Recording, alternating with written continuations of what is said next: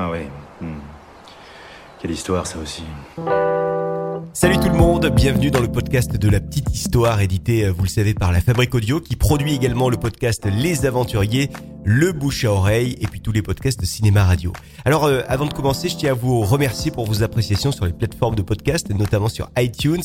Je vais faire un coucou euh, appuyé à Comic Girls qui a laissé un commentaire très sympa dans lequel elle dit qu'elle aimerait voir ce podcast devenir non plus mensuel mais hebdomadaire et ce genre de message fait évidemment plaisir. Alors vous aussi, venez nous rejoindre sur les plateformes de podcast, laissez euh, vos messages, vos commentaires, likez également. Nous sommes sur toutes les plateformes de podcast, Spotify, Deezer, SoundCloud et surtout donc iTunes.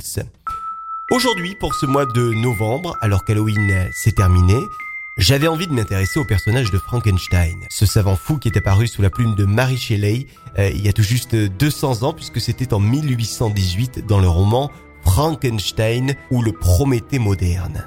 Alors on sait que bien souvent les personnages de fiction sont inspirés de personnalités bien réelles et j'avais donc envie de savoir si c'était le cas avec euh, le médecin euh, Victor Frankenstein de l'ouvrage de Mary Shelley. Nous sommes donc en 1818 et l'auteur vient de terminer son livre Frankenstein ou le Prométhée moderne. Dans ce roman, on fait la connaissance du savant Victor Frankenstein qui est le créateur d'un être artificiel constitué de bouts de cadavres d'humains ou d'animaux qui sont ensuite ramenés à la vie pour donner corps à celui qui sera nommé le démon, le monstre ou bien encore la créature. Alors on va commencer par souligner qu'il y a une confusion qui s'est établie petit à petit sur le nom Frankenstein, ce nom qui est souvent utilisé par euh, certains et même d'ailleurs par quelques adaptations pour nommer la créature. Mais à la base, on est bien d'accord, Frankenstein, Victor Frankenstein, c'est bel et bien le nom du savant. D'ailleurs, il n'y a pas que le nom hein, qui a changé, la personnalité même de la créature a totalement été modifiée en fonction des adaptations.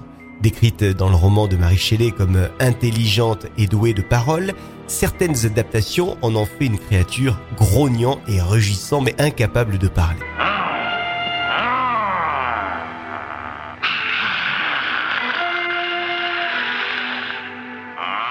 Alors après de nombreuses représentations au théâtre, puis une adaptation cinématographique muette, apparaît euh, un film en 1931 produit par les studios Universal et le monstre y est interprété par Boris Karloff avec une tête de forme cylindrique, un front très épais, des boulons dans le cou euh, ou sur les tempes d'ailleurs et un corps recouvert de, de points de suture et c'est vraiment cette image qu'on va garder de la créature de Frankenstein. Oh, it's alive. It's alive. It's alive. When this dead hand moves, the monster created by a man they called Mad is turned loose to strike terror into the hearts of men.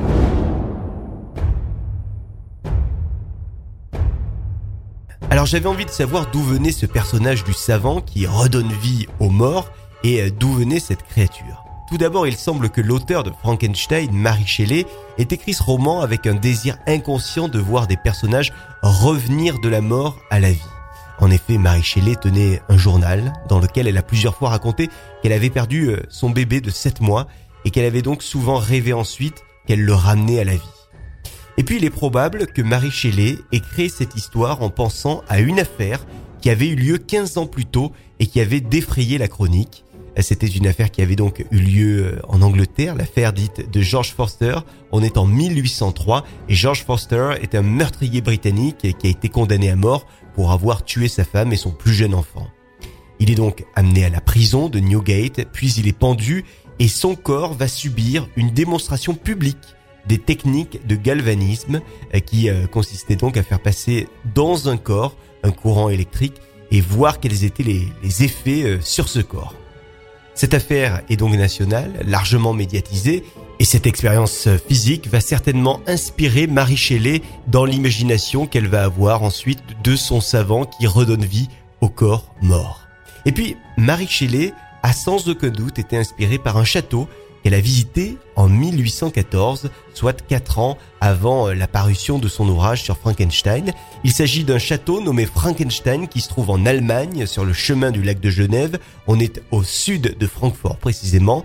Et en fait, dans ce château, eh bien, il racontait l'histoire de Johann Conrad Dippel, un théologien, alchimiste, médecin allemand qui est né dans cette grande propriété. Il est né en 1673.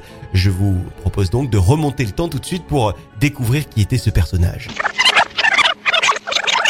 Alors Johann Conrad Dippel est né euh, le 10 août 1673 dans ce château Frankenstein. C'est donc un château qui se trouve au sud de Francfort. Il a grandi, Johann Conrad Dippel, dans une famille protestante. Un père, Johann Philippe Dippel, qui est une personnalité importante puisqu'il est ministre du culte et pasteur. Et Johann Conrad Dippel est très vite poussé à faire des études de théologie. Il va d'ailleurs euh, obtenir brillamment son diplôme avant de publier de nombreux ouvrages. Mais en 1700, tout bascule pour lui puisqu'il euh, va se consacrer à l'écriture d'un traité, traité intitulé Papismus Protestantium, qui lui vaut des ennuis puisqu'il remet en question un certain nombre de théories en lien avec euh, la religion. Il est donc accusé d'hérésie et il est même emprisonné, Johann Conrad Dippel. Cet événement va donc marquer, vous l'imaginez, une rupture totale, brutale dans sa vie et va même le dégoûter à jamais de la théologie qu'il met euh, de côté pour se consacrer du coup à la médecine et à l'alchimie. Johann Conrad Dippel va exercer sa profession d'alchimiste dans un château, un autre château, hein, pas celui où il est né, euh, un château qui est reculé dans la vallée du Rhin. Il s'agit du château de Wegenstein qui est situé euh, à l'est de Cologne, un château dans lequel il va mener des expériences. Il a donc consacré toute sa vie à ces expériences pour la recherche de, disait-il, l'élixir de vie. Et alors pour ce faire, pour rechercher cet élixir, eh bien il n'hésitait pas à faire des expériences sur des cadavres d'animaux au cours de ces expériences, il a d'ailleurs élaboré la Dippel's Oil, qui est une distillation de cornes, de sang, de cuir et d'ivoire. Et selon lui, cette décoction qui avait donc son nom était capable de soigner bah, à peu près tout. Hein. C'est très simple. Ça allait de l'épilepsie au rhume des foies. Voilà. Donc c'était vraiment un bon médicament selon lui. Alors même si on dit de lui qu'il ne reculait devant rien pour les besoins de la science, rien n'a prouvé qu'il avait un jour véritablement mené des expériences sur l'homme. Sur les animaux, oui, pas de souci, mais sur l'homme, rien n'a été prouvé. Par contre, on est absolument certain qu'il s'intéressait de près à l'anatomie, euh, l'anatomie humaine, parce que, euh, par exemple, dans ses écrits, il disait croire en la possibilité de transférer une âme d'un corps à l'autre. Et alors le plus curieux, euh, c'est que pour faire ce transfert, selon lui, il fallait utiliser un entonnoir, un tuyau ainsi que du lubrifiant. Alors, il y a une légende qui dit qu'il a utilisé des corps humains pour ses expériences. Il y a même une légende qui raconte qu'il a récupéré le sang de jeunes femmes pour ses expériences et qu'il faisait ses essais dans la prison de son château. Mais là, on n'en sait vraiment rien. Ça reste de l'ordre de la légende. Alors, en gros, c'était un savant un petit peu dingue, hein, vous l'aurez compris, qui faisait peur à tous ses voisins. Et puis il est mort dans son château d'Allemagne en 1734. Alors officiellement il est décédé d'une attaque, mais certains disent qu'il aurait été empoisonné par ses voisins qui en avaient assez de lui.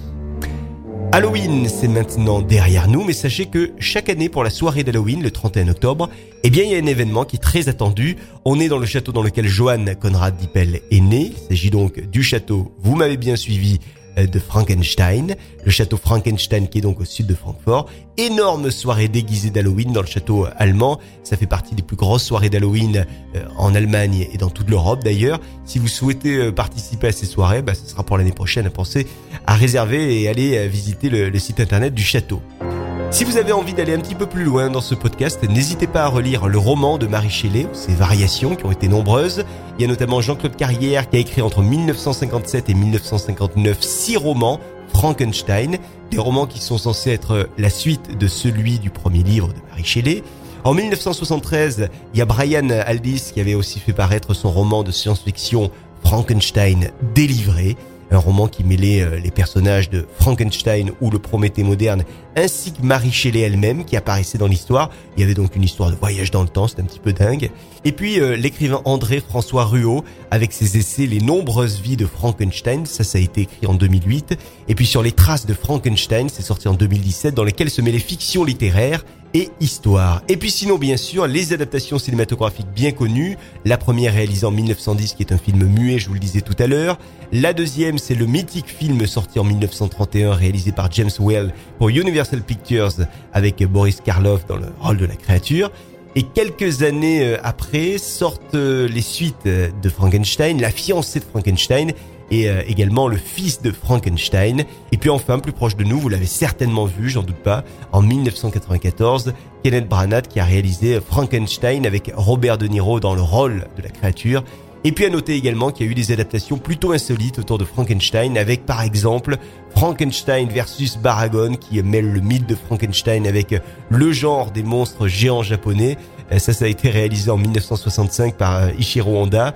On a également eu droit à Dracula, prisonnier de Frankenstein. Voilà, ça c'est assez insolite. Ou bien encore les expériences érotiques de Frankenstein. Et puis euh, n'oubliez pas le mythique film humour parodique Frankenstein Junior qui était sorti en 1974 de l'excellent Mel Brooks. Voilà donc pour euh, cet épisode de la petite histoire consacrée aujourd'hui à Frankenstein, consacrée à une histoire qui pouvait faire peur au lendemain de Halloween. Le mois prochain, on s'intéressera à une autre histoire, peut-être qu'elle fera pas autant peur. En tous les cas, merci de nous avoir suivis. N'hésitez pas à commenter, à partager, à liker ce podcast. N'hésitez pas à en parler autour de vous. C'était un podcast produit par la Fabrique Audio. À très vite avec le retour de la petite histoire. Ah ouais. Hmm. Quelle histoire ça aussi.